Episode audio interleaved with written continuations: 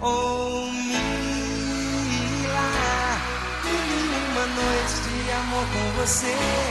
Na praia, num barco, num farol apagado, num moinho abandonado, em uma grande alta astral. Lá em Hollywood, pra de tudo rolar. Vendo estrelas caindo, vendo a noite passar. Eu e você, na Ilha do Sol. Ilha. Seja muito bem-vindo, muito bem-vinda a mais um podcast News on Apple número 91. É isso aí, eu estou aqui com dois amigos. Hoje o Pedro Selle não está entre a gente, mas eu, Rafael De Angelo, tenho o prazer de chamar aqui e conversar, bater esse papo hoje com o Marcelo Dadá, que já está no nosso podcast há alguns meses, né? E Fernando Cunha Júnior está de volta. Pois é. Boa noite, Boa Fer, noite, pessoal. Como é que vocês estão? I'm back. A gente tava com Returning from the de você, ashes. né?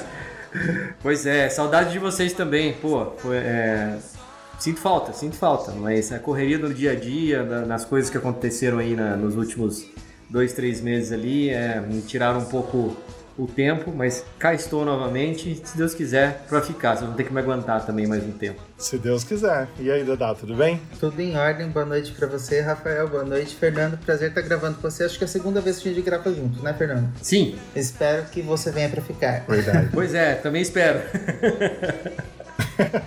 É isso aí, mas é bom. Assim, eu tava até comentando em off isso, que é sempre bom a gente ter quatro pessoas que gostam do assunto, porque quando um não pode, os outros três fazem de boa. Mas não tô falando isso, Fer, pra você deixar de vir. Você venha quando você quiser, entendeu?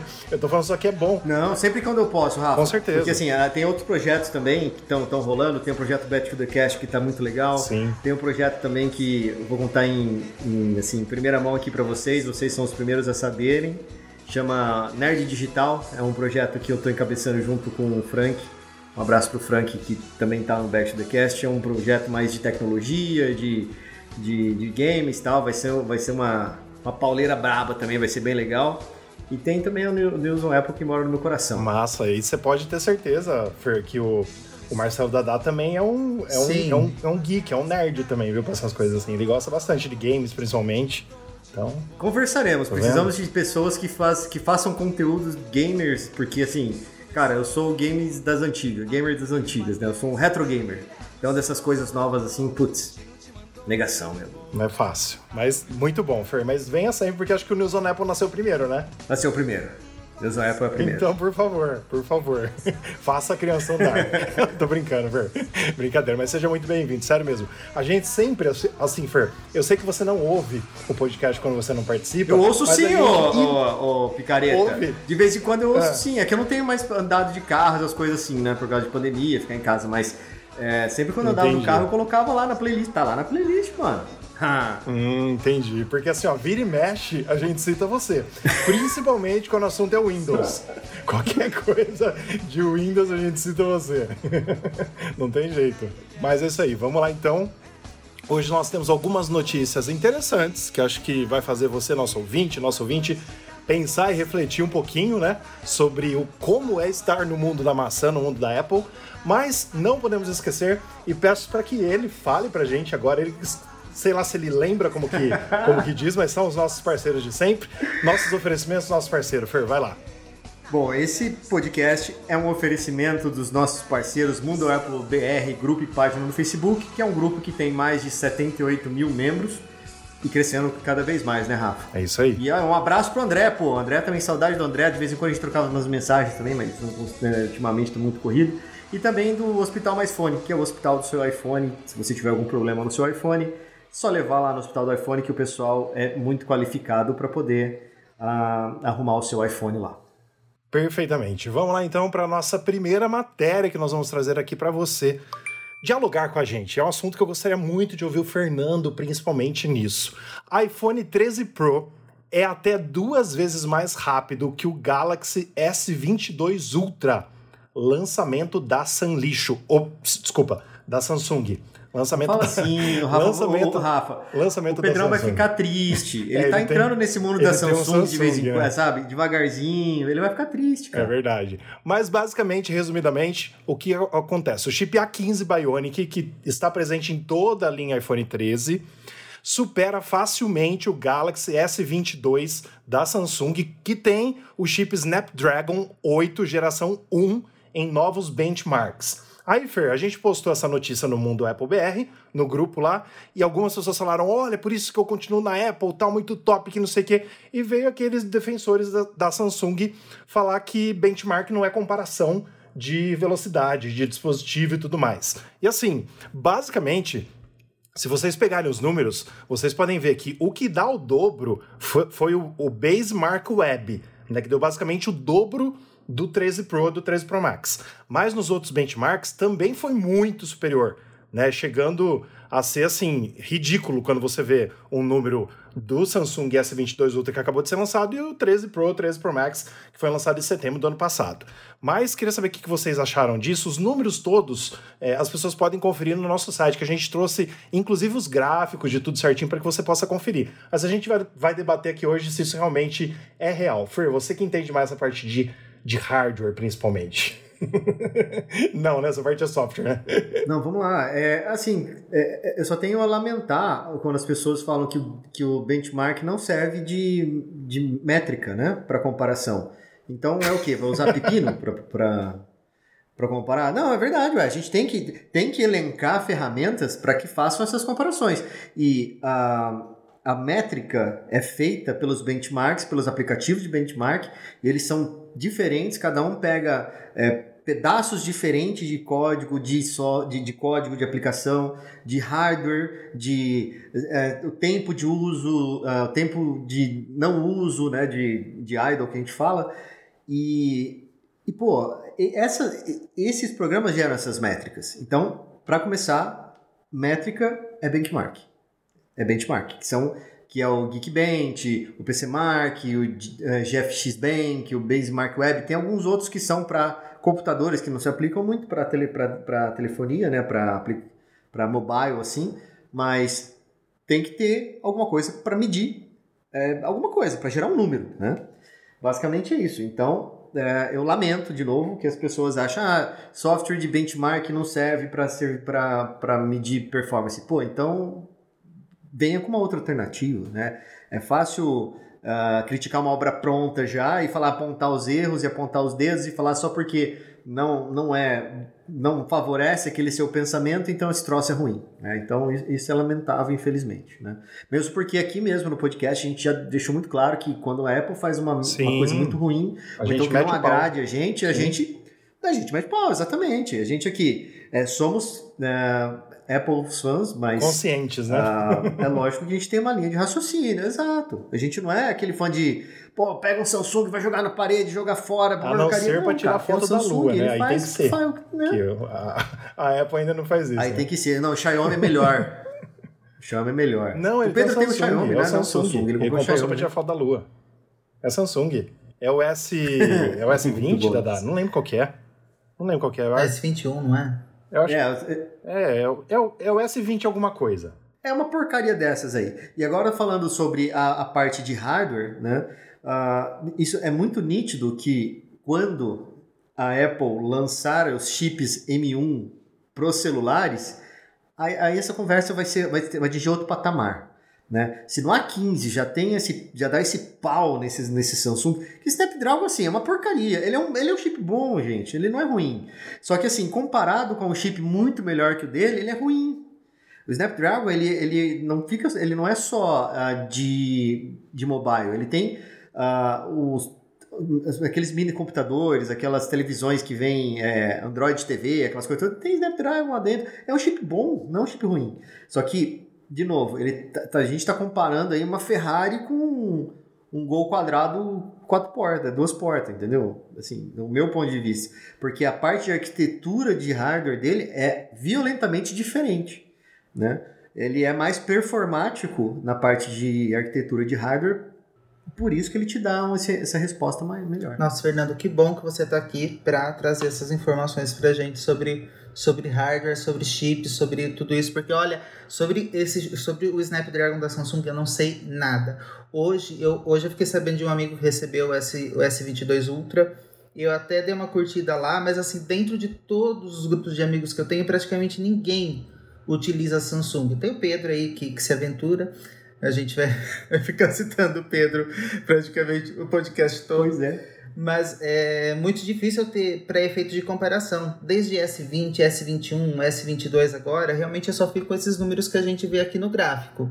É, até, até vi no, no post que você colocou, que tá lá no, no Mundo Apple BR, o pessoal defendendo e falando que o benchmark não é um, não é um, um, um método de comparação, que tem até. Ah, e, e, fiquei, nossa, o pessoal realmente tá engajado nesse tipo de coisa, no, nesses marcadores, nesse para verificar o, o funcionamento universal do, de, um, de um aparelho, o pessoal fica engajado nisso. Eu não imaginava que tinha tanta gente que ficava preocupado com isso. Marcelo, assim, é, desculpa, Rafa, mas só, só complementando aqui o, o Dada tá falando, é, para mim é, é, é, muito simples, cara. Assim, se você for pegar um Samsung e um, e um iPhone, é, é, que nós somos fãs da Apple, então a gente vai sempre dar uma carga, um peso maior para a Apple. Né? E tem gente que gosta de Samsung. Né? Eu vou citar o meu cunhado. Meu cunhado ele não gosta do iPhone. Ele, ele fala assim: pô, para mim é um celular que não me atende porque eu não tenho é, essa maleabilidade do sistema operacional tal. Mas aí é, eu acho que a gente fica comparando com marcas, é, fica um pouco é, desnivelado, porque a gente, no meu, na minha concepção, tá? A gente tem que comparar Android com iOS. Basicamente. Aí por quê? O, o iOS ele vai sempre estar numa mesma plataforma, vai estar sempre num hardware igual. Aí o Android não. O Android tem Android de, de uh, o nativo, tem o Android cru, tem o Android da Motorola, o Android da LG, tem o Android da. Sabe? Todas as empresas vão lá e botam não sei o que tal. Ah, então o meu é melhor do que o do Motorola. Ah, o do Motorola é melhor que o Sabe? Então, assim, a usabilidade da, da, do aparelho que eu acho que faz uh, ele se tornar bom para você ou não. Né? Por exemplo, vou citar de novo o Pedro, né? mas ele falou assim, é, a gente zoou ele por causa da, da foto da lua, mas realmente, o tipo de zoom que tem a, a, o conjunto de lentes do Samsung permite que a gente tire foto da lua. É diferente do, do, do iPhone. O iPhone não é que ele é ruim, não, a câmera do iPhone não é ruim. É muito, é muito pelo contrário, é muito melhor do que a do Samsung. Só que Exato. o conjunto de lentes, o Pedro podia estar aqui para explicar esse negócio de lente Sim. melhor do que eu, mas o conjunto de lentes ele é feito para uma outra coisa que não é tirar foto da lua. Né? Por exemplo, é, as fotos de zoom do, do, iPhone são muito melhores porque o conjunto de lentes trabalha muito melhor com o zoom né? De, é, ele não é fragmentado, ele não é, é pixelado, né? Mas voltando para essa parte do hardware de novo, ele, a gente, eu particularmente acho é, que a gente deveria fazer uma comparação entre sistemas operacionais. Porque, é, ah, mas ah, o Word abre mais rápido no Android do que no, no iPhone. Ah, mas o, é, como é que chama? O Candy Crush, ele é melhor no, no, em um do que no outro, sabe? Se você for ver assim, a grosso modo, no usuário final, tanto faz, sabe? Sim. Porque assim, é, é, é que a gente gosta de tecnologia, a gente trabalha com tecnologia, tá? E eu vou te falar assim, o meu uso de caso. Uma vez, na empresa que eu trabalhava, ela me deu, um, o Rafa sabe dessa história, eu já falei, já falei aqui no, no podcast já. Me deu um telefone que era da LG, que tinha dois chips, tela maior do que meu telefone, não sei o que, pô, eu falei, puta que massa, tal, não sei o que. Cara, eu tinha dificuldade para mandar e-mail naquele negócio, juro. Porque é, era assim, ah, quero mandar e-mail, vou selecionar o, o, o, o address book lá. Tinha três tipos de address book diferentes, aí eu colocava Rafael, aparecia o Rafael aqui, o Rafael meu primo, o Rafael não sei das quantas, o Rafael que trabalha. Falei, mano, não. Aí eu pegava o iPhone aqui, clicava duas vezes mandava e-mail. Sabe? Então assim, eu particularmente acho muito legal essa parte de benchmark, acho muito legal que a gente tenha um número que possa comparar com outros números, né? E não compara bolacha com salsicha, né? E mas assim, tudo depende da da UX que a gente fala, que é user experience, né? E é, é a experiência do usuário que que atrai para um para outro, né? Mas obviamente, eu gosto de Apple porque para mim me atende melhor do que Samsung. Agora sim, falar que ele é mais rápido, que, pô, olha só que legal tal, eu acho que na parte de móvel, eu acho muito sem sentido. Mas eu acho legal, mas eu acho muito sem sentido. É diferente se você pegar e comparar um, um notebook com outro notebook. Aí sim, você fala igual, de novo, usando o que o Pedro renderiza aquelas coisas dele lá, fala assim, pô, em um computador eu faço em 6 minutos, no outro eu faço em 38 segundos. Pô, ele ganhou 5 minutos e meio no dia dele. E aí ele fala, se você for falar assim, ali, ele renderiza 10 vezes no dia, pô, ele ganhou 50 minutos no dia dele. Sabe? Então, claro. Então, assim, eu acho que essa performance é legal, né? Eu acho muito legal, pô, é legal a chip A15 e tal, mas eu esperaria quando a Apple colocasse um M1 dentro dos dos iPhones. Aí o bicho ia ser diferente. Eu só acho o seguinte, ó. Eu concordo plenamente com tudo que você falou, só vou colocar algumas considerações do que vocês falaram, tá? Primeiro, Dada, esse amigo seu que comprou o S22 é o Wilton? Sim. Não, sabe por quê? Deixa eu te contar como que Vocês foi. estão colocando nome eu... aos bois, agora a gente só falava não, mal do, não, não, do Pedro, vamos falar Escuta mal do só. Wilton também? Escuta só, é o seguinte, eu mandei essa matéria para ele na semana passada, e aí ele me mandou um áudio que acho que tinha quase seis minutos, ou mais. Eu acho que tinha mais de oito minutos, seis a oito minutos, falando o porquê que ele acha que não tem que ter essa comparação de chip. Porque assim, ele, ele, ele falou para mim que não tem mais onde crescer o chip. Tipo assim, é, não precisa mais ter mais velocidade, entendeu? Mas assim, o problema não é o Wilton. Eu queria saber se era ele, porque assim, essa matéria fez ele trocar o celular dele, porque ele falou assim para mim: "Olha, eu tô com o S20 aqui e eu não troquei pro S21 porque para mim era a mesma coisa. Agora com o S22, deixa eu ver aqui quanto que tá". Aí no dia seguinte ele mandou: "Comprei". Mas foi depois dessa matéria que eu mandei para ele, entendeu? Achei muito engraçado. Ele vai achar que e a gente combinou de mandar, de, exato, que eu mandei exato. hoje zoando lá Falei, olha, até. Porque a primeira coisa que apareceu na hora que eu fui mandar o um comentário foi Apple. Eu já printei e mandei pra ele. Falei, olha, o meu tá iPhone vendo? já tá querendo dizer o que eu tenho que falar pra você. Mas faz parte, é o, é o matching learning, né, Fer? Você que sabe muito bem disso. Mas assim, é, o que eu ia te falar, Fer, sobre o M1, cara, o que, que eu acho? Na minha mísera opinião de quem não entende muito de hardware. E também, às vezes, até, até pouco de software. Mas, tipo assim, é, se a Apple quiser chamar o A16 de M2, para ela, cara, é uma coisinha que ela vai mudar lá dentro, mas a performance eu acho que vai ser a mesma. É como se fosse, vamos dizer assim, o A15 Bionic Z, que ela pôs uma letra a mais, é quase o M1. Sei lá, então, eu acho que não aí tem... que tá, Rafa, a arquitetura, assim, imagina Muda. a arquitetura num desenho de uma casa. A gente fala arquitetura hum. exatamente por isso. Então, você vê a planta uhum. alta da casa, que você fala assim, pô, aqui tem esse quadradinho aqui é um é uma mesa, esse outro quadradinho aqui é, uma, é um sofá, esse, é, é, esse fechadinho aqui é um banheiro com uma porta, não sei o que. Você vê aquela, aquela visão por cima da planta, né? Agora imagina isso para componente eletrônico. Tá? A arquitetura de hardware do A15 para o M1 é diferente. Então, é, assim, como, assim, só, não, não estou tirando não, claro. onda com o Wilton nem nada, mas assim, essa afirmação então, que ele falou que... ele, né? Não, mas assim, né, com todo respeito, tá? Uh, discordando dele, porque o chip, ele não, não é que ele não, não tem para onde crescer mais. É que a tecnologia que a gente tem hoje desses chips do x64, que são uh, os chips uh, não baseados em ARM, né, que são os chips uh, CISC, né? Os RISC, que são esses novos, esses ARM da vida toda, eles têm como crescer porque as instruções são menores, ele tem menos instruções, então dentro do chip. Então ele tem por onde crescer, tanto que o, o, os rumores do M2 falam aí de 3 nanômetros, não é? 3 ou 2 nanômetros, né? Uh, e o M1 foi o primeiro que chegou nos 5 nanômetros. Então, assim, eles têm para onde crescer, só que utilizando a tecnologia do que dos chips RISC, por exemplo, do CISC, que são os que a gente usa hoje em dia, que é o A15, o Snapdragon, essas coisas todas, aí sim, aí eu concordo com ele.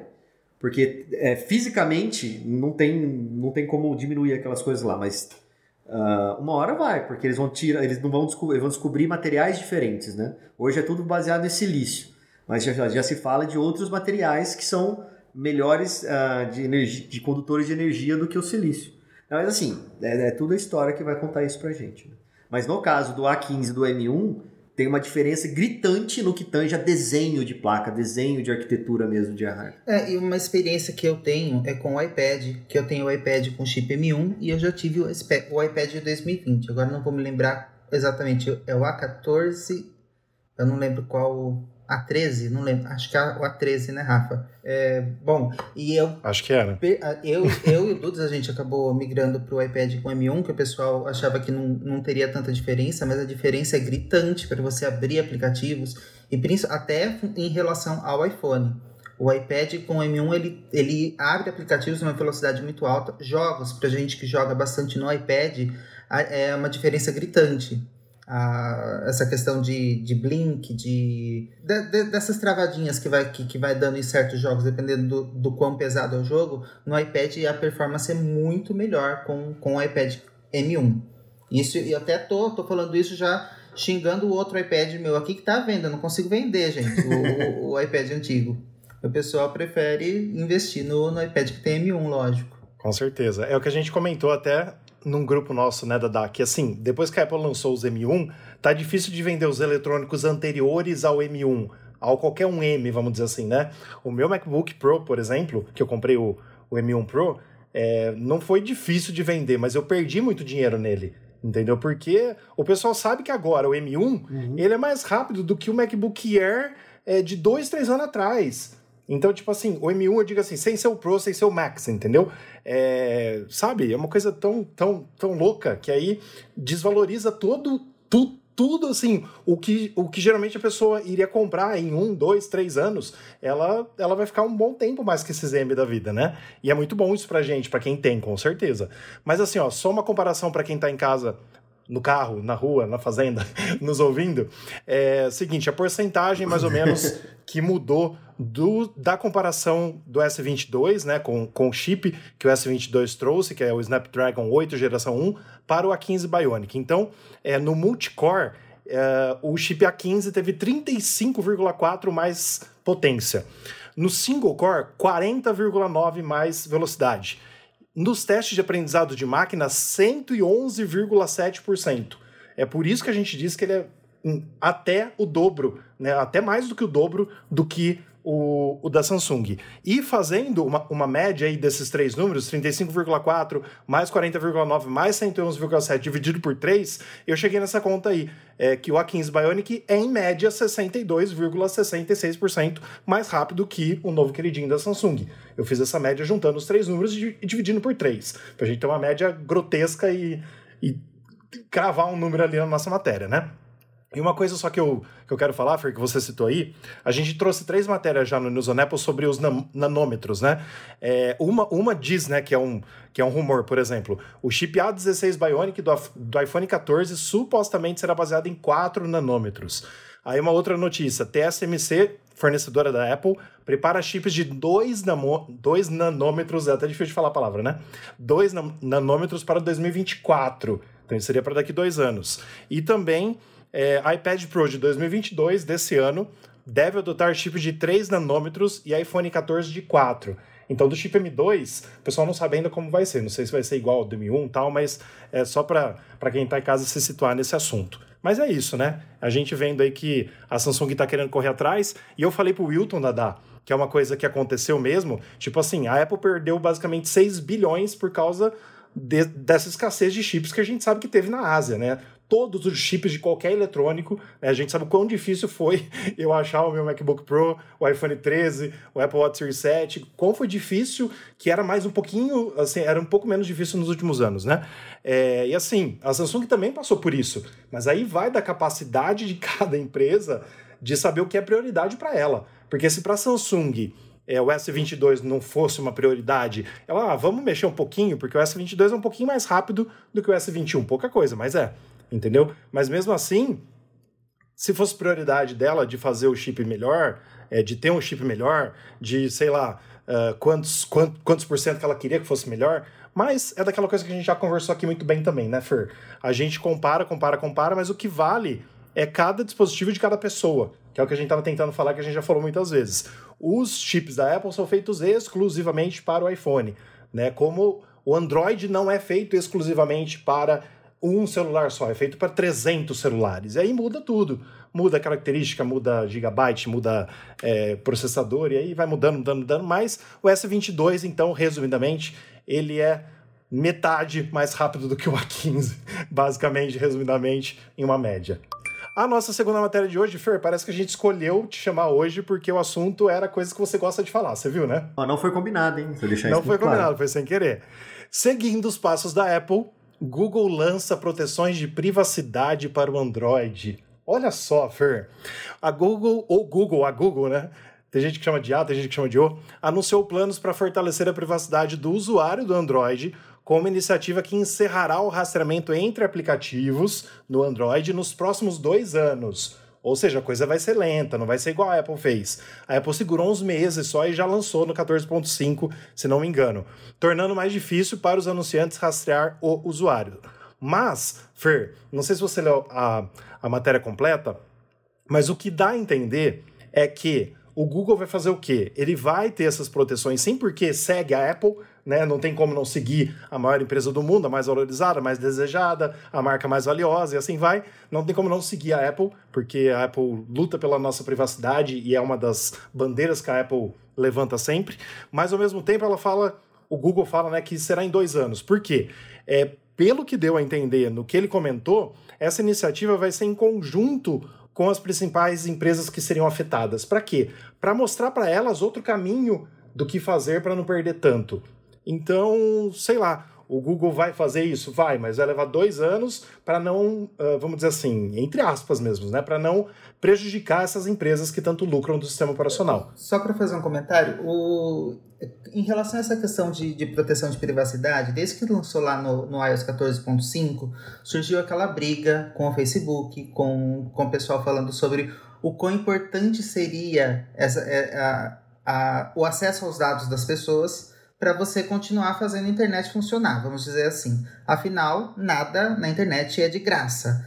Na verdade, a gente paga, nem que for na forma dos nossos dados, para a gente ter anúncios, isso daí principalmente para aquela pessoa que faz cookies, por exemplo. A pessoa faz cookies, ela vai. É, é muito mais fácil você colocar esse, um anúncio de cookies personalizado para quem está na região e vai aparecer ali para quem oferece seus dados de localização para essas grandes empresas do que, uh, do que, por exemplo, anúncio de TV ou anúncio de internet generalizada, para quem não permite. Entretanto, foi, foi uma questão de pouco tempo para a gente ver que teve meio, uh, parece que as empresas sempre têm meio de rastrear a gente, encontrar, vão encontrando aí formas, dependendo do que a gente navega ou do que a gente eventualmente permite e que tem que permitir para poder fazer um cadastro ou alguma coisa, você acaba você acaba fornecendo seus dados e isso cai em toda a rede novamente e, e retorna para você é, retorna para você já vai aparecer. Mesmo que você não permita ali parece que sabe a localidade onde que você está e tudo que e tudo aquilo lá aparece para você. Eu também dou. Eu dou Adoro. permissão para os aplicativos me rastrearem. Não porque eu não sei em que seara que a gente está entrando. Essa que é que é a minha questão. Mas eu levar isso de uma maneira mais light então você também não permite, como o Pedro também disse já outras vezes que não permite. É, é assim, o, como você falou um negócio muito, muito interessante, que é nada na internet é de graça, né? E os nossos dados são, acabam sendo comercializados. Isso é, é, é o grande problema do Big Data, que a gente fala sobre, fala sobre isso hoje, né? O marketing direcionado, ele é uma, é, é uma fonte de renda inesgotável para essas empresas, tanto que uh, o Facebook, ele fechou, uh, perdeu aí não sei quantos bilhões no trimestre, né? Mas por quê? E eles colocaram a culpa na, na Apple na época, né? Porque a Apple cancelou os negócios lá do Instagram, de, do, da, do Facebook, do próprio Facebook, Facebook né? Dos, uhum. é, do, dos anúncios direcionados, né? E eu acho isso, eu acho isso até legal. Assim, não acho legal que ela perdeu dinheiro, não é isso, mas é, ela entendeu que. A gente acha legal também que não, o Mark é, perdeu assim, dinheiro. Cara, é, é bom você falar assim, pô, uma empresa vai quebrar. no mundo, é bom. É, ele, tá, ah. ele, ele, ele, se acha o rei, ele se acha. Mas Deixa ele tá, aí, um mas mostrou é para ele que ele estava errado. Né? Sim, tá certo. Isso assim, ele teve. Eu acho que é muito legal você tirar essas empresas desse, dessa zona de conforto, porque elas vão ter que se virar. Ah, mas a gente deixou de ganhar não sei quantos bilhões no trimestre. Pô, não estamos falando de 100 mil dólares, estamos falando de bilhões. Sim. Né? E aí é muito mais fácil apontar o dedo para uma empresa, a culpada é você? Não. Mas e outra? Também tem, tem um outro tem outro tchan nisso tudo, né? A Apple tem uma ferramenta que ela vende para as empresas esses dados. Ou seja, você quer utilizar os dados que eu coleto dos meus usuários, lá, lá, lá, lá, lá, lá? Beleza é, da, através da sua aplicação você não pode, mas você pode comprar uma aplicação minha que te dá isso aí. Entendeu? Aí a Apple, obviamente, está ganhando dinheiro em cima disso. Né? Agora, sobre o Google fazer a mesma coisa que, que, que o Apple. Ô, Fer, desculpa, desculpa te cortar disso, desculpa te cortar, mas acho legal a gente debater isso. Eu desconheço dessa parte sua que você falou que a Apple uhum. faz isso, hein? Na, na, época, quando, a, quando o Facebook declarou lá que, tava, que perdeu não sei quantos bilhões, uh, eu li um analista. Eu não lembro quem foi, cara. Não foi no Globo, não foi no UOL mas foi em algum outro lugar de tecnologia que o cara falou exatamente isso. Falou assim: ah, a Apple tem uma ferramenta que ela oferece para as empresas que faz um data mining desse jeito, entendeu? Então, ela tinha, Fer. É aí que tá. Quando ela entrou com, com o App Tracking Transparency uhum. lá, ela bloqueou isso. Ela, ela cancelou de, de vez, entendeu? Então, por exemplo, desde o iOS 14.5, que ela tinha essa ferramenta que as pessoas usavam nos códigos dos aplicativos para ter acesso uhum. às metas que as, que as empresas queriam, não então, existe mais. Não existe mais, mais então, assim, público. Não é mais público. Eu acho que nenhuma empresa consegue mais. Porque, por exemplo, por que você acha que o Facebook está perdendo bilhões? Então, mas aí que tá, cabe aí a estratégia, sabe? Ela, quanto vale esses bilhões para a Apple? E a Apple revende isso para eles. Aí depende, aí depende muito de, de estratégia de marketing, né?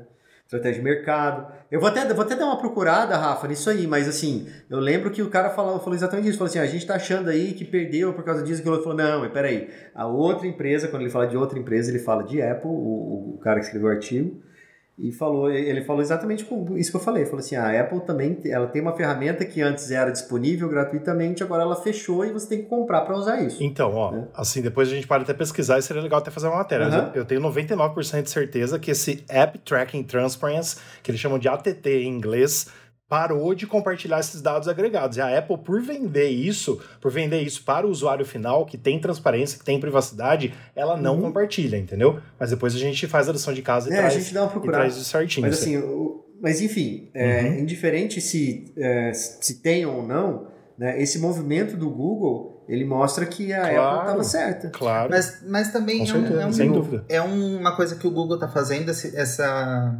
esse planejamento, esse projeto do Google também tem uma preocupação com essas empresas do, de uma certa forma de frear o quanto de dados está sendo fornecido. Eu acho que essa preocupação é uma preocupação vou usar a palavra legítima para falar aqui, mas é uma preocupação importante. Até certo ponto, eu acho temerário fornecer tantos dados para as pessoas. É, porque, sei lá, gente, fica uma questão assim, de repente tá vendo os meus sonhos estão sendo colocados ali para para mim. É, às vezes dá uma impressão de que isso vai, é, é o que vai aparecer. E até a questão política ficar, uma questão de, de, de viés político ficar ali é, claro para grandes empresas. Isso poderia representar um problema quando a gente vai pensar no uso desenfreado de dados. Então, quando está falando de uma iniciativa plurianual, como o Google está fazendo, eu acho, eu acho que a gente está. Eu acho que eles estão fazendo um papel importante de ponderar, é, de ponderar como e conversar com essas empresas como esses dados seriam avisados, seriam lançados. É, você falou um negócio que é legal. É, o tanto de quantidade de informação que a gente gera e o tanto de acesso que eles têm a essa informação. Mas agora, é, vamos, vamos falar um, de algumas coisas históricas aqui, né? Há dois anos atrás, o Brasil lançou um programa chamado LGPD. A LGPD, ela traz um monte de, de diretrizes que como as empresas devem tratar os seus os dados que elas coletam, tá? Só que a LGPD, ela veio baseada fortemente na LGPD europeia, que chama GDPR, tá? E lá na GDPR, eles têm algumas uh, diretrizes que são até mais ferrenhas que a LGPD. Então, é, assim, gente, a gente tem que tirar um pouco desse, dessa parte romântica das empresas que elas olharam para os caras que viram que tem. Não, elas estão se adequando a esses movimentos de, de controle, né? De controle da onde esses dados vêm e para onde esses dados vão. Né? Você tem toda uma estrutura para você manter esses dados, tem toda uma estrutura para divulgar esses dados. Né? E, e, eu sei disso porque eu implantei numa empresa, que, num cliente que eu atendia uh, na outra empresa, e a Vanessa, minha esposa, ela, se ela estiver ouvindo, beijo para ela, e ela fez um monte de pós-graduação, ela é advogada, ela fez um monte de pós-graduação nesse negócio da LGPD, e ela me pedia muito, muito auxílio nessa parte de TI. Né? Então você tem vários players lá dentro que eles vão ter que ser responsáveis por onde esses dados estão trafegando, onde é que foi passando. Imagina só, ah, teve uma, uma, um vazamento de dados do Google. Tá, mas quem que é o cara que é responsável pelo tratamento dos dados do Google? Tem que ter uma pessoa, não é assim, tipo, ah, esse departamento. Não, é o João. Ah, beleza, então, João, por que, que esses dados. Ele tem que ser responsabilizado por isso, ele tem que ter responsabilidade disso, ele tem que saber por que vazou, por onde vazou. Então, assim, eu vejo é, esse movimento deles colocar essas diretivas, diretivas de segurança das informações, não só porque eles são bonzinhos, não só porque eles, ai, tadinho, ó, o Dadá queria viajar para a China e agora todo mundo está sabendo, ele recebe lá no Instagram dele, viagem para a China, viagem para a China, sabe? Não, não, não é esse o, o, o, motivo. O motivo é porque se eles não se adequarem, eles tomam ah, assim multas violentas, violentas, violentas mesmo, principalmente na Europa. Só então confirmando, né? Me corrija se eu estiver errado, Fer, LGPD, Lei Geral de Proteção de Dados, né? Sim.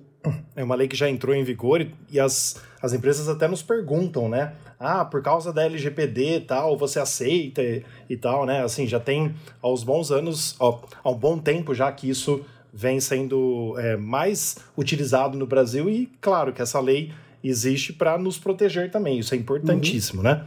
É, só queria finalizar essa, essa matéria, esse tema, dizendo o que o Google disse sobre esse uh, recurso dele que vai chamar Privacy Sandbox. Ele disse o seguinte: hoje estamos anunciando uma iniciativa plurianual, ou seja, vai durar até dois anos mais ou menos, para construir o Privacy Sandbox no Android com o objetivo de introduzir soluções de publicidade mais privadas. Especificamente, essas soluções limitarão o compartilhamento de dados do usuário com terceiros e operarão sem identificadores entre aplicativos, incluindo ID de publicidade.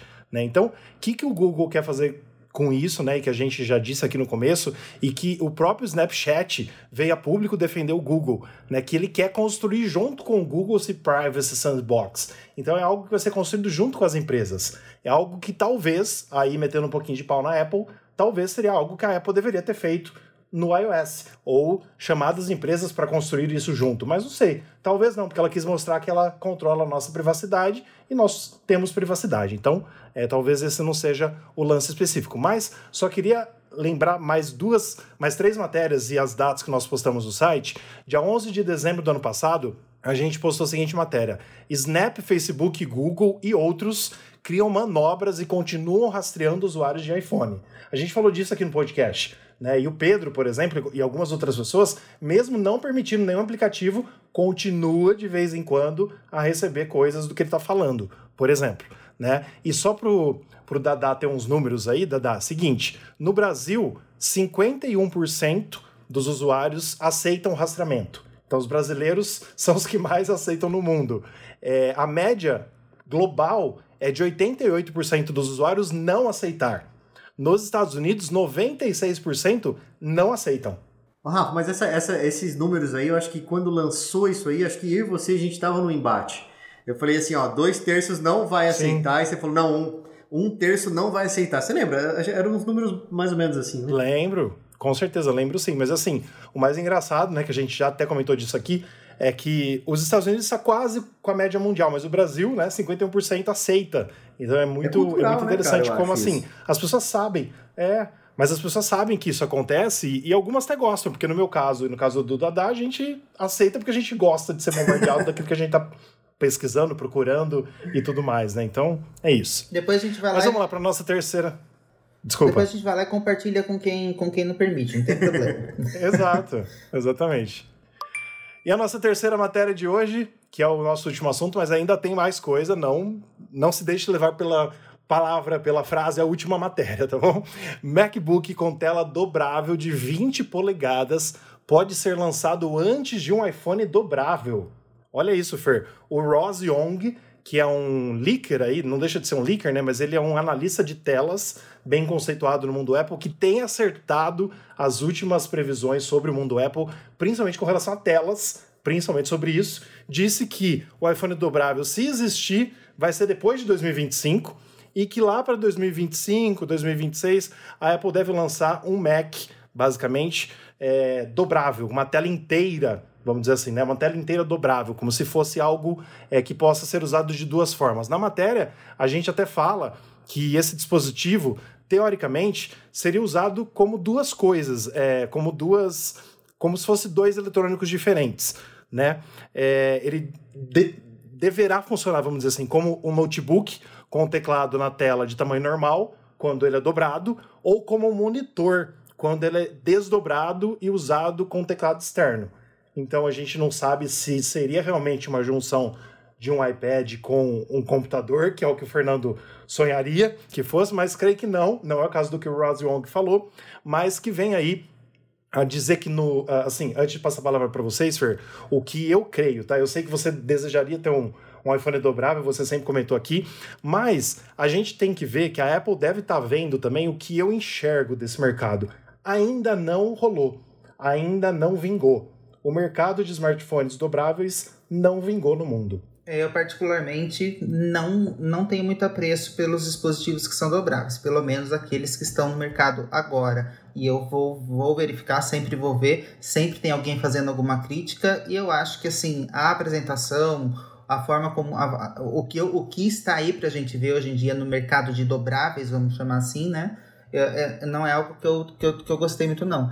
E inclusive na, na matéria aqui do News on Apple tem, tem uma foto que toda vez fico, esse conceito de tela dobrável da LG que está que tá ilustrando a matéria. É, essa daí é, tá, é uma fico, tela enrolável. Né? Mas é, eu fico com isso na cabeça. Aí eu fico pensando, meu Deus, que geringonça, que aparelho que vai vir aí baseado nisso daqui, uma coisa meio amarelada, uma coisa meio. Ele chama até de roláveis. Roláveis. Rolável, né? Mas uh, falando, falando novamente do, do Ross Young, é, ele tem uma credibilidade muito grande, né? Em contrapartida, ele tem uma, um nível de assertividade muito grande sobre a, a tela do iPhone 13 Pro e Pro Max, sobre o, o iPad mini, sobre o MacBook Pro, sobre a formação do mini LED. E também agora ele tem tá falando até sobre como vai ser o, o novo Note, o no, a, no, a, nova, a nova composição de câmeras do iPhone 14 do, do, dos iPhone 14 Pro e 14 Pro Max. Mas então aí estamos falando de um, de um analista confiável, só para passar a palavra. Sim, sem dúvida. É assim, eu não vejo muito, muito, assim, hoje, agora, tá, nesse momento, eu não vejo muito motivo para ter um MacBook tela dobrar para aqui. Assim, prova de conceito, beleza, mas qual a utilidade disso? Né? Só, só uh, pegando o gancho no que o Dada falou aí, essas telas é, que são enroladas, assim, né? Roláveis, né, Rafa, que você falou? Uh, eu, Isso. A LG apresentou um conceito de, tela, de televisão de não sei quantas polegadas, que assim é um móvel normal, um móvel, aí a pessoa aperta um botão, é, sai uma tela que fica enrolada embaixo dentro do móvel, sai uma tela gigante na parede ali e é uma televisão. Sabe? Isso eu acho legal para TV. Mas você vai fazer para um notebook, sabe? Não faz muito sentido, sabe?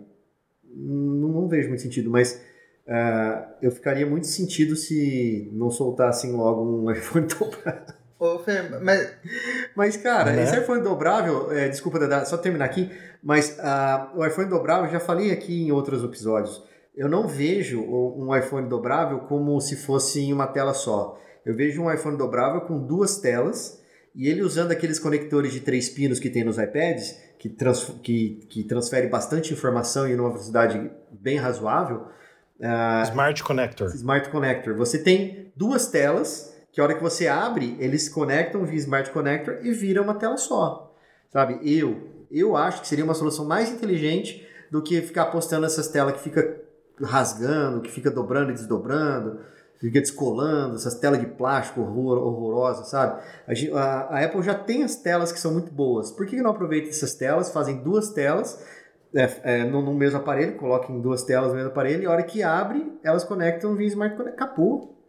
Sabe? Mas não, eles querem entrar nessa hype aí, desse hype de, não, de telas dobráveis, telas transparentes, telas, não sei o que. Isso aí, gente, é, eu, eu, particularmente acho que a gente não tem tecnologia para ter um, um material de qualidade ainda.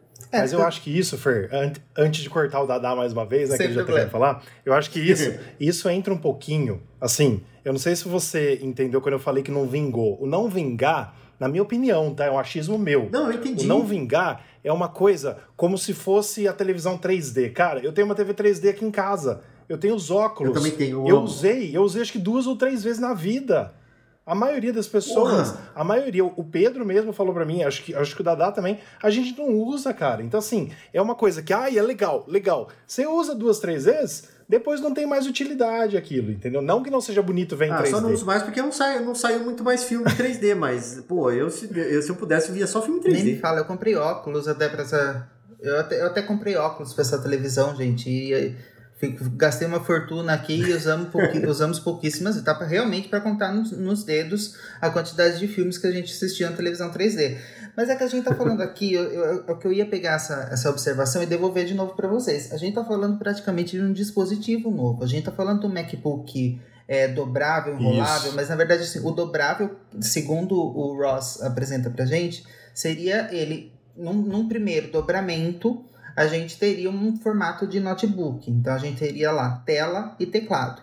E depois dobrando-se novamente né abrindo completamente a gente teria uma tela de 20 polegadas o que seria para um uso para demonstração eu, eu imagino uma utilidade prática muito grande para esse dispositivo só que eu acho E que 4K ele fala que vai ser ainda. e sempre que a gente tá falando do mercado de dobrável, a gente tá falando do mercado de dobrável atual. A gente tá falando de um dispositivo que vai ser lançado lá em 2026 ou 2027. Ou talvez postergue Isso. mais ainda essa data, como é no Sim. caso do iPhone, que agora estão falando que vai ser para 2025. Então, ainda verificando, dependendo do, do material que seria apresentado, e a Apple não costuma não deixar a desejar nesse sentido, a gente vai ter um dispositivo aí que tem uma utilidade boa. Eu só espero que não seja uma, uma coisa feia, uma coisa que, que vai dar muito defeito. Espero que apresente um produto final de, de qualidade. É isso aí, Dada. A gente sabe, né, que a Apple, quando ela faz, a gente fala isso sempre aqui, ela não entrega as coisas que não são novas, vamos dizer assim. Ela foi a precursora do smartphone, basicamente, como, como a gente conhece ele hoje. Ela foi a precursora do tablet, né? É, o smartwatch até tinha, mas também depois com o Apple Watch ela veio e revolucionou. Mas algumas coisas, acho que até pos- posso até dizer a maioria das coisas a Apple espera ela ter domínio daquilo para ela lançar com propriedade, para não acontecer essas palhaçadas que a gente vê acontecendo com os smartphones dobráveis, que não tem qualidade porcaria nenhuma, né? Então as pessoas usam e viram uma coisa de meses de uso e depois já tem que jogar fora. É praticamente descartável. Mas essa sua consideração que a gente fez no site, Dada, é esplendorosa e é excepcional. Acho que a melhor palavra é excepcional. Por quê? É, é uma nova categoria de produtos que a Apple entraria, o Ross Young falou. Então, não é que ela deixaria de ter um MacBook. Não, ela teria um novo notebook. É que, claro, que para cliques e para ter mais manchete, né, como a gente falava nos jornais e revistas, a gente fala que é um MacBook dobrável, que é para é é pra pessoa se interessar para ler a matéria no nosso site. Mas, basicamente, ela- o Ross Young fala que é um, eh, seria uma categoria nova de produtos e que a Apple lançaria um novo produto, é um novo nicho. Então, não necessariamente eu que tenho um MacBook e uso no meu dia a dia o meu MacBook, meu iMac, meu Apple Watch, meu iPhone, meu iPad, não vou também usar esse outro monitor com qualidade 4K ou superior, porque cita isso na mensagem, que na época daqui 4 anos, capaz de já ter 16K, sei lá quantos K, né? É, mas seria uma, uma qualidade para a época. Então, assim, seria realmente um dobrável, um rolável, um, co- como eles queiram chamar, mas um novo produto. Acho que é isso. E tudo começou há um tempo atrás, na Ilha do Sol. Destino te mandou de volta Vamos então para o nosso giro da semana. São outros assuntos importantes do site News on Apple e que nós não trouxemos aqui, porque senão o podcast sempre iria se alastrar por toda a vida. E a gente poderia fazer um, uma, um Big Brother, uma live nossa falando de Apple o tempo todo, mas que não é o caso no momento. Então vamos lá. Apple anuncia mudanças nos AirTags para inibir rastreamento indesejado. Apple é processada com ação coletiva por efeito geleca no iPad mini de sexta geração. MacBook Pro de 13 polegadas com chip M2 deve ter design inalterado com touch bar. Olha isso, gente. a gente já comentou aqui, você lembra, né, Dada? Acho que faz dois podcasts. Cara, a Apple deve fazer essa merda, cara. Ela vai fazer isso, ela vai pegar o, o MacBook de 13 e vai só trocar o chip e falar que é novo, gente. Ela vai continuar com a Touch Bar, que eu acho que não deveria ter sido extinta, porque eu sinto falta no meu MacBook novo. Tá? Muitas vezes eu vou escrever palavras grandes que eu já clicaria no dedo ali para escrever mais rápido, porque a inteligência do, do macOS sabe o que eu vou escrever e me dava a palavra ali e pegava muito do meu tempo isso, ajudava muito no tempo, mas ela vai fazer, pelo visto, pelos rumores, ela vai fazer essa cagada. Mas tudo bem, vamos ver em breve, né? O, o evento tá rumorado pro dia 8 de março. Vamos ver iMac Pro de 27 polegadas com tela mini LED pode ser lançado em junho na WWDC. Mais da metade dos ouvintes do Apple Music usam áudio espacial, diz o executivo da Apple. Grupo de acionistas não quer que Tim Cook receba um bônus de 99 milhões de dólares. É só 99 milhões de dólares? Por quê? Deixa, deixa ele receber, gente. Ó, para com isso. Life is but a dream curta-metragem filmado completamente com o iPhone 13 Pro é lançado pela Apple. Não assisti ainda, mas teve gente que assistiu e falou que tá muito legal. Vocês viram? Eu também não assisti ainda. Não, não vi. Eu vou querer ver em breve, se Deus quiser. É bem curto, acho que tem 21 minutos, se não me engano, eu coloquei até na matéria. Mas é isso aí, vamos para as nossas perguntas dos ouvintes, então, nesse podcast número 91. Você pode ler pra gente, Dada, por favor? Davidson Andrade, de Recife, perguntou: tenho um iPhone 13 Pro e toda vez que o celular está conectado ao carregador e eu tento utilizar a digitação de teclado, percebo alguns engasgos. Inclusive, esses engasgos é como se eu não tivesse clicado na letra, mesmo clicando. Observação: atualizado na última versão do software. Observação 2: só acontece apenas e exclusivamente quando está conectado ao carregador, inclusive o celular fica bem quente. Bom, eu vou, eu vou falar o que eu acho e depois vocês podem com complementar caso queiram, né? É o seguinte, todos os iPhones da Apple, ele, quando você está carregando de 0 a 50%, a partir do iPhone 8, ele carrega de uma forma mais rápida. Né? O iPhone 13 Pro Max eu comprei o voltímetro e ele está carregando até de 0 a 50%, quase chegando em 30 watts. É o primeiro iPhone que passou dos 20, né? Então, assim, de 0 a 50 ele fica realmente mais quente. De 50 a 80 é um normal um pouquinho mais rápido. De 80 a 100 ele carrega mais lentamente. Tudo isso para quê? Para preservar a vida útil da bateria do seu iPhone. Dizer que o iPhone não trava 100%, eu estaria mentindo, porque às vezes dá uma travada. Eu não percebi isso no meu 13 Pro Max. Não percebi travar. Mas assim, é, ele está falando que ele tem um 13 Pro. Então, se você verificar que isso está acontecendo sempre e que, e que é comumente sempre, sei lá, qual a palavra que eu posso usar isso? É recorrente, né? Eu sugiro que você entre em contato com a Apple, mas só lembrando que quando o iPhone está carregando e você bloqueou ele, é, ele automaticamente vai fazer backup do seu iCloud, ele vai atualizar os seus aplicativos e ele vai carregar o iPhone rápido. Então vamos supor, você está tá de 0 a 50%. Né? Você bloqueou o iPhone com uma rede Wi-Fi de fundo na sua casa. Cara, ele vai atualizar o aplicativo, fazer backup do iCloud e carregar rápido de 0 a 50%. Então a chance de dar umas travadas são grandes. Não que isso aconteça. Repito, não vejo isso no meu 13 Pro Max. Mas se for o caso, entre em contato com a Apple. O que, que vocês acham? O meu iPhone também não tem problema para carregar. É, aí, observação: meu iPad, dentro dos meus dispositivos, é aquele que mais esquenta quando está carregando. Sempre, sempre foi assim. O iPad sempre esquentou mais quando está carregando. E aí eu percebo que dá esses engasgos aí que o Davidson pode estar tá, pode tá falando. Mas é realmente que eu acho que é isso que você falou, Rafa. Esse negócio de ele, ele carrega mais rápido e depois ele, ele vai carregando aos poucos. Talvez ele perceba, talvez seja no momento que está fazendo esses downloads de, de, de plano de fundo, que, que, esteja, que esteja fazendo essas pequenas atualizações. Eu acredito que seja mais ou menos por aí a resposta. Vamos lá para a segunda pergunta então, Dada. Mas qualquer coisa entra em contato com a Apple, viu, é, Davidson? Né? Porque às vezes realmente esse engasgo, porque não é comum no iPhone 13, com certeza. É, entre em contato com a Apple. Vamos lá. A segunda pergunta é do Faiga Tamashiro, de Rio Claro, São Paulo. Ele fez essa pergunta no grupo Mundo Apple BR. Galera que usa Apple Watch e tem tatuagem no braço. O relógio de vocês funciona normalmente? Eu tinha um Série 3, acabei vendendo porque não funciona sobre o meu braço por conta das tatuas. Será que o Série 7 funciona? Essa pergunta que o Faiga fez, eu enviei até para um amigo meu que sempre utilizou o Apple Watch e ele tem várias tatuagens no braço. E até quando ele estava cicatrizando as tatuagens, ele ainda estava colocando o Apple Watch. Mesmo a gente falando, vai colocar o Apple Watch, que você está cicatrizando ainda, precisa deixar respirar. E ele usa o Apple Watch até enquanto ele está tomando banho. E ele disse que nunca percebeu esse, esse tipo de alteração. Será que isso não era relacionado ao aparelho, ao Apple Watch Série 3 que ele tinha? Então, é, então, pelo que eu sei desses dispositivos, né, uh, se você colocar, se você tiver uma tatuagem na região ali onde tem a leitura, aí dá problema, porque ele faz uma leitura por luz, né?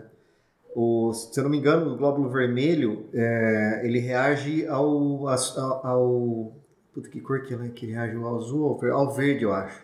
E aí uh, ele tem uma contagem dentro do relógio que ele manda vários, vários flashes verdes e aí o que, o que voltar de vermelho, ele conta quantos batimentos cardíacos, essas coisas todas, né? Então, se você tem uma coisa, uma, uma tinta escura, uma tinta que reflita é, essa luz verde de outra cor, ele não conta, não conta, a conta não fecha, né? Mas assim, eu posso estar errado, não sei se pode ser uma coisa desse tipo. Não sei dizer, porque é uma, uma luz que é enviada, so, a, a, a, que ela, ela tem um nível de, de atravessar a pele muito grande.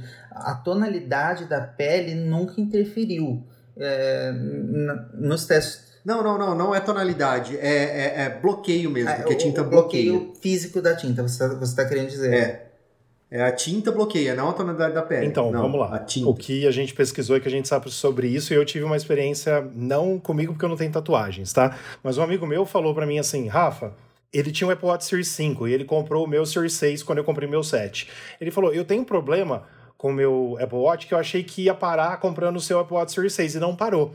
Aí eu falei para ele assim, Matheus, eu chamo Matheus, né? Você tem tatuagem, não tem? A, a, a, sua tatuagem não fica exatamente onde é o Apple Watch? Ele falou, é. Eu falei, do seu outro braço, você tem tatuagem? Ele falou, não. Eu falei, troca uh, o braço, tenta se acostumar e vê se resolve. Deu um dia, ele falou para mim, resolveu.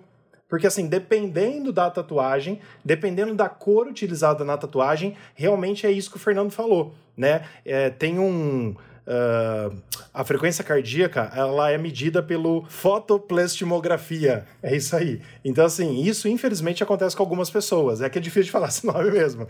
É, a, a, acontece com muitas pessoas. Mas naquele site Reddit eles deram uma dica de colocar um adesivo sobre a parte de trás do Apple Watch. Você colocando um adesivo, realmente, literalmente, naqueles sensores, o relógio vai funcionar. Vai funcionar o relógio né? Mas aí a gente não tem garantia de que os sensores vão funcionar. Obviamente, porque ele não está pegando na sua pele para medir o oxigênio, para medir tudo que ele tem que medir. Né? Então, assim, vai funcionar o relógio, vai funcionar os aplicativos, vai, vai funcionar a internet, a hora. Mas, e aí ele não vai ficar dando erro no seu braço, entendeu? Mas vai funcionar o relógio. Então o que, que a gente dá de dica? Se você está pensando em fazer uma tatuagem, não faça na região do braço se você quer usar um Apple Watch.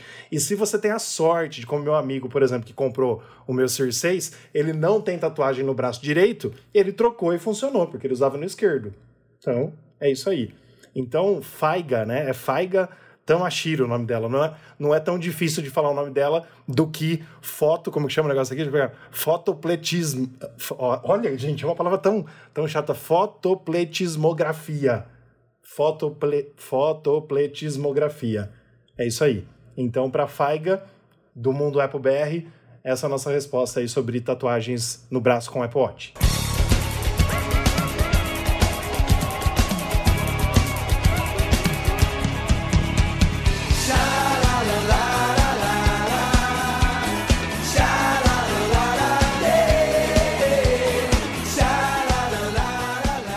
Isso aí, pessoal. Estamos chegando ao fim de mais um podcast News on Apple número 91. Na semana que vem tem mais. Agradeço muito ao Marcelo Dadal, ao Fernando Cunha Júnior por ter voltado.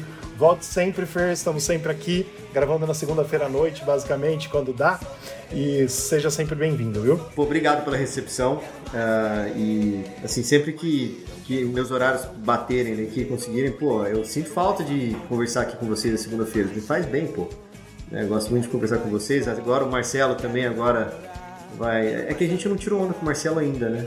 Eu pelo menos não tirei, né? É verdade. Preciso combinar com o Pedro algumas coisas aí. Mas, pô, obrigado aí, Marcelo, pelo, pelo tempo de vocês. Obrigado, Rafa. E tava com saudade de vocês aí. Um beijo pro Pedro aí também. Então, só pra gente encerrar em grande estilo, é, Fer, fala pra gente onde que as pessoas podem nos encontrar, encontrar as nossas redes sociais, antes da gente finalizar, já que você tá com saudade, tá com saudade que você sabe, é. você sabe decore salteado, tenho certeza. eu fiquei lendo, sabe, os, os roteiros só pra matar saudade, agora eu vou falar bonitinho. Siga, Cine Divulgue, siga a gente, curta nos apps para nos ajudar no engajamento. Compartilhe com seus amigos que gostam da Apple. Visite o nosso site www.newsonapple.com, nosso Instagram, arroba newsonapple, nosso Twitter, arroba newsonapplebr, nosso Facebook News on Apple, nosso YouTube, youtube.com.br newsapple e também os oferecimentos e dos nossos parceiros, Mundo Apple BR, que é o grupo e a página no Facebook, e Hospital Mais Fone, seu iPhone novo de novo. Viu? Agora fez que fez com tudo Vai. já, muito bom. Eu, eu fiquei, eu fiquei treinando. É isso aí, muito bom, é isso aí. Valeu, Fer, valeu, Dada. Boa noite, pessoal. Bom, bom dia, boa tarde, boa noite, boa madrugada pra quem nos acompanha. Semana que vem tem mais. Valeu, pessoal. Fui! Tchau, tchau, gente. Prazer em gravar com vocês. Porque eu sou brasileiro,